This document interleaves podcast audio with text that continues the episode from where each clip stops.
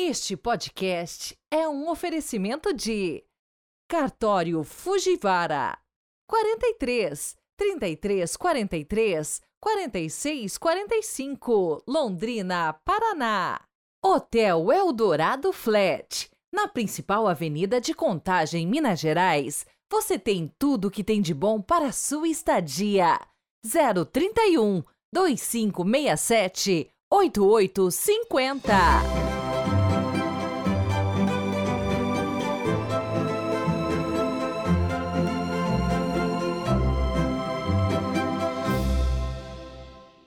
Sexta-feira, 9 de fevereiro de 2024. Sejam muito bem-vindos, como sempre, ao Evangelho do Dia, que traz aí na carona o Santo do Dia e as sextas, a Enciclopédia Bíblica.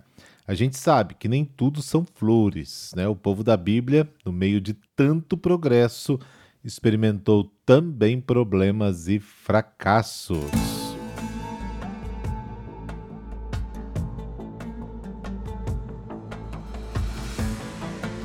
A vida do campo mudou muito pouco no curso dos séculos.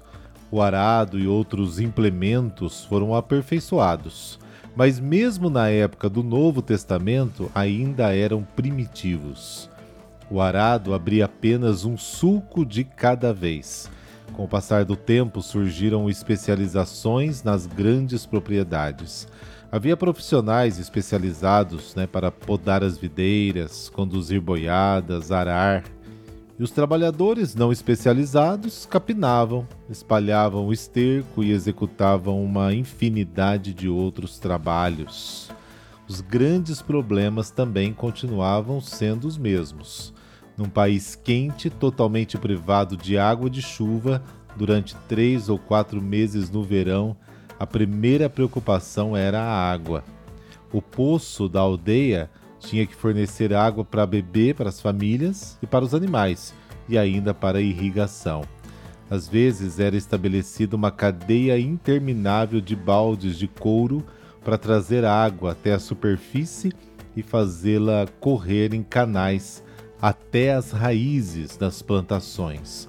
Outro problema eram os gafanhotos, que inesperadamente podiam aparecer aos milhares e devorar todas as plantas. Animais selvagens, lobos, né, leões, podiam atacar, matar os animais e rebanhos. Um terceiro problema capaz de acabar com toda a vida da aldeia era o humano.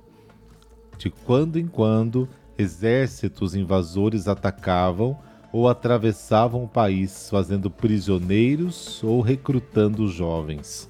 Quando vinham no fim da estação das chuvas, destruíam as plantações em crescimento. No caso de virem na época de colheita, levavam tudo como presa de guerra ou para alimentar o exército. Bom, em qualquer hipótese, os habitantes das aldeias enfrentavam a probabilidade de morrer de fome. E é isso aí. A partir da semana que vem, o tema será a habitação, onde e como viviam. No evangelho de hoje, Jesus cura um homem surdo. Este episódio é pouco conhecido. No episódio da mulher cananeia, Jesus ultrapassa as fronteiras do território nacional e acolhe uma mulher estrangeira que não pertencia ao povo e com quem era proibido conversar. No Evangelho de hoje, percebemos que há esta mesma abertura.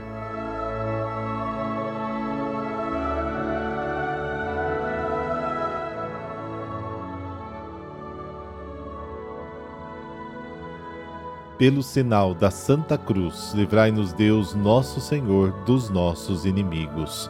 Ó Deus Todo-Poderoso, nós os louvamos e bendizemos porque nos fizestes ouvir a tua palavra.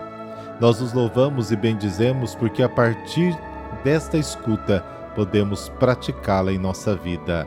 Amém.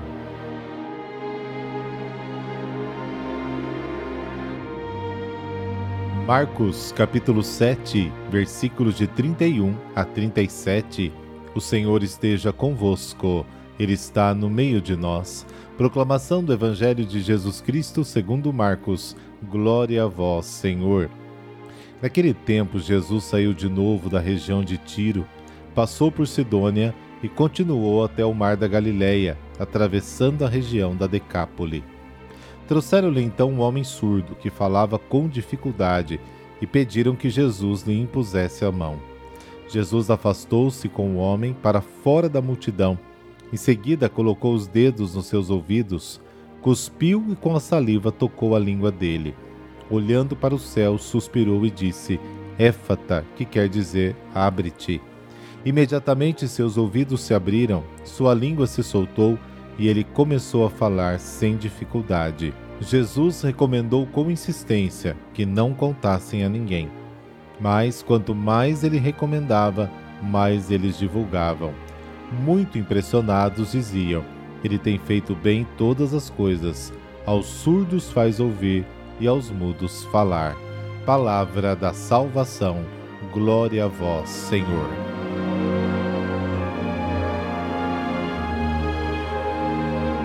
O território da Decápole, que significa dez cidades, trazem um homem surdo e que tinha dificuldades para falar. Trouxeram até Jesus, implorando-lhe que lhe impusesse as mãos. Jesus separa esse homem da multidão, põe saliva nos ouvidos e toca-lhe a língua. Depois, levantando os olhos para o céu, solta um suspiro e diz: Éfata, que quer dizer abre-te. A citação na língua aramaica né, traz de volta para nós a palavra dita por Jesus que falava aramaico.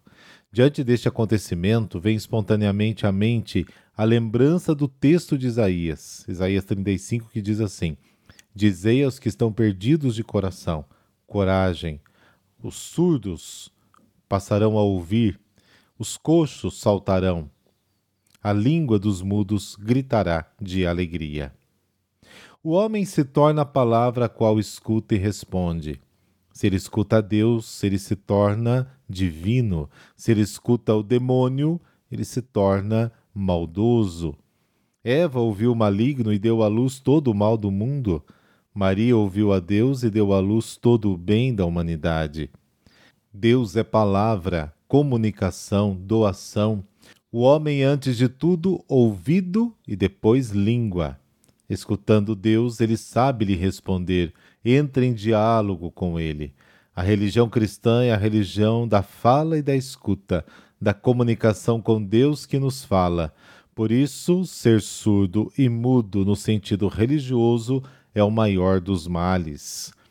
Com este milagre, Jesus nos faz compreender o que quer fazer nos seus ouvintes somos todos surdos espiritualmente, alguns mais, outros menos. Mesmo quem ouve a palavra de Deus corre o risco de ser surdo seletivo, ou seja, ouve o que é conveniente e elimina automaticamente tudo que pode perturbar o seu sono tranquilo.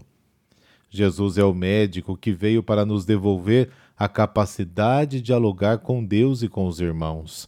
O cristão, talvez como qualquer outra pessoa, é um devorador fenomenal de muita conversa, mas muitas vezes é surdo e mudo diante da palavra que o torna homem e filho de Deus.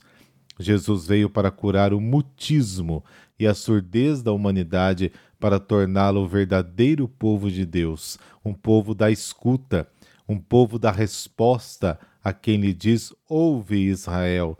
Deuteronômio 6. Ouvir este é o meu filho amado, ouça-o. Marcos capítulo 9. Quem professa a fé cristã é por vocação ouvinte de Jesus. Falando, falando, não se aprende muita coisa. Ouvindo pessoas estúpidas, nos tornamos estúpidos. Ouvindo pessoas sábias, nos tornamos sábios.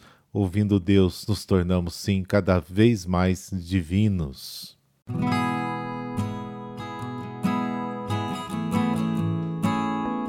Hoje a igreja celebra Santa Apolônia, ela é intercessora dos dentistas. Então, se você conhece algum dentista, já manda para ele o podcast de hoje. Bom, a história de Apolônia nos chegou através da narrativa de Dionísio, que foi bispo de Alexandria, e escrito mais ou menos em 249. E assim ele se expressa, abre aspas, no dia 9 de fevereiro, um charlatão alexandrino provocou uma terrível revolta entre os pagãos. As casas dos cristãos foram invadidas e joias e objetos preciosos foram roubados.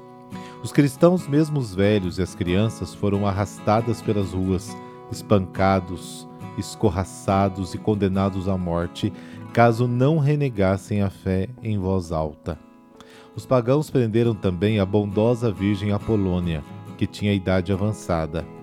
Foi espancada violentamente e teve os dentes arrancados. Além disso, foi arrastada até a grande fogueira que ardia no centro da cidade, onde seria queimada viva se não repetisse em voz alta uma declaração pagã renunciando à fé em Cristo. Neste instante, ela pediu para ser solta por um momento. Sendo atendida, ela saltou rapidamente da fogueira, sendo consumida pelo fogo. Fecha aspas. Bom, o martírio da Virgem Apolônia, que terminou aparentemente em suicídio, causou exatamente por isso um grande questionamento dentro da igreja, que passou a avaliar se era correto e lícito se entregar voluntariamente à morte para não renegar a fé.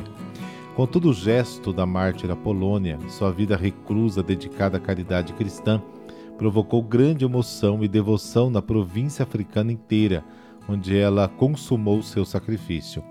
Passou a ser venerada porque foi justamente o seu apostolado desenvolvido entre os pobres da comunidade que a colocou na mira do ódio e da perseguição dos pagãos. A vida de Apolônia foi marcada pelo amor aos mais pequenos, nos quais ela reconhecia a pessoa de Jesus. Martirizada numa fogueira, depois de ter os dentes arrancados, Apolônia tornou-se a protetora dos dentistas. Ó gloriosa Santa Apolônia, por aquela dor que padecestes, quando por ordem do tirano vos foram arrancados os dentes que tanto decoro ajuntava ao vosso angélico rosto, obteve do Senhor a graça de estarmos sempre livres de todo tipo de maldade. Amém. Abençoe-vos o Deus Todo-Poderoso, Pai, Filho Espírito Santo. Amém. Bom final de semana para você e amanhã a gente se encontra. Até lá.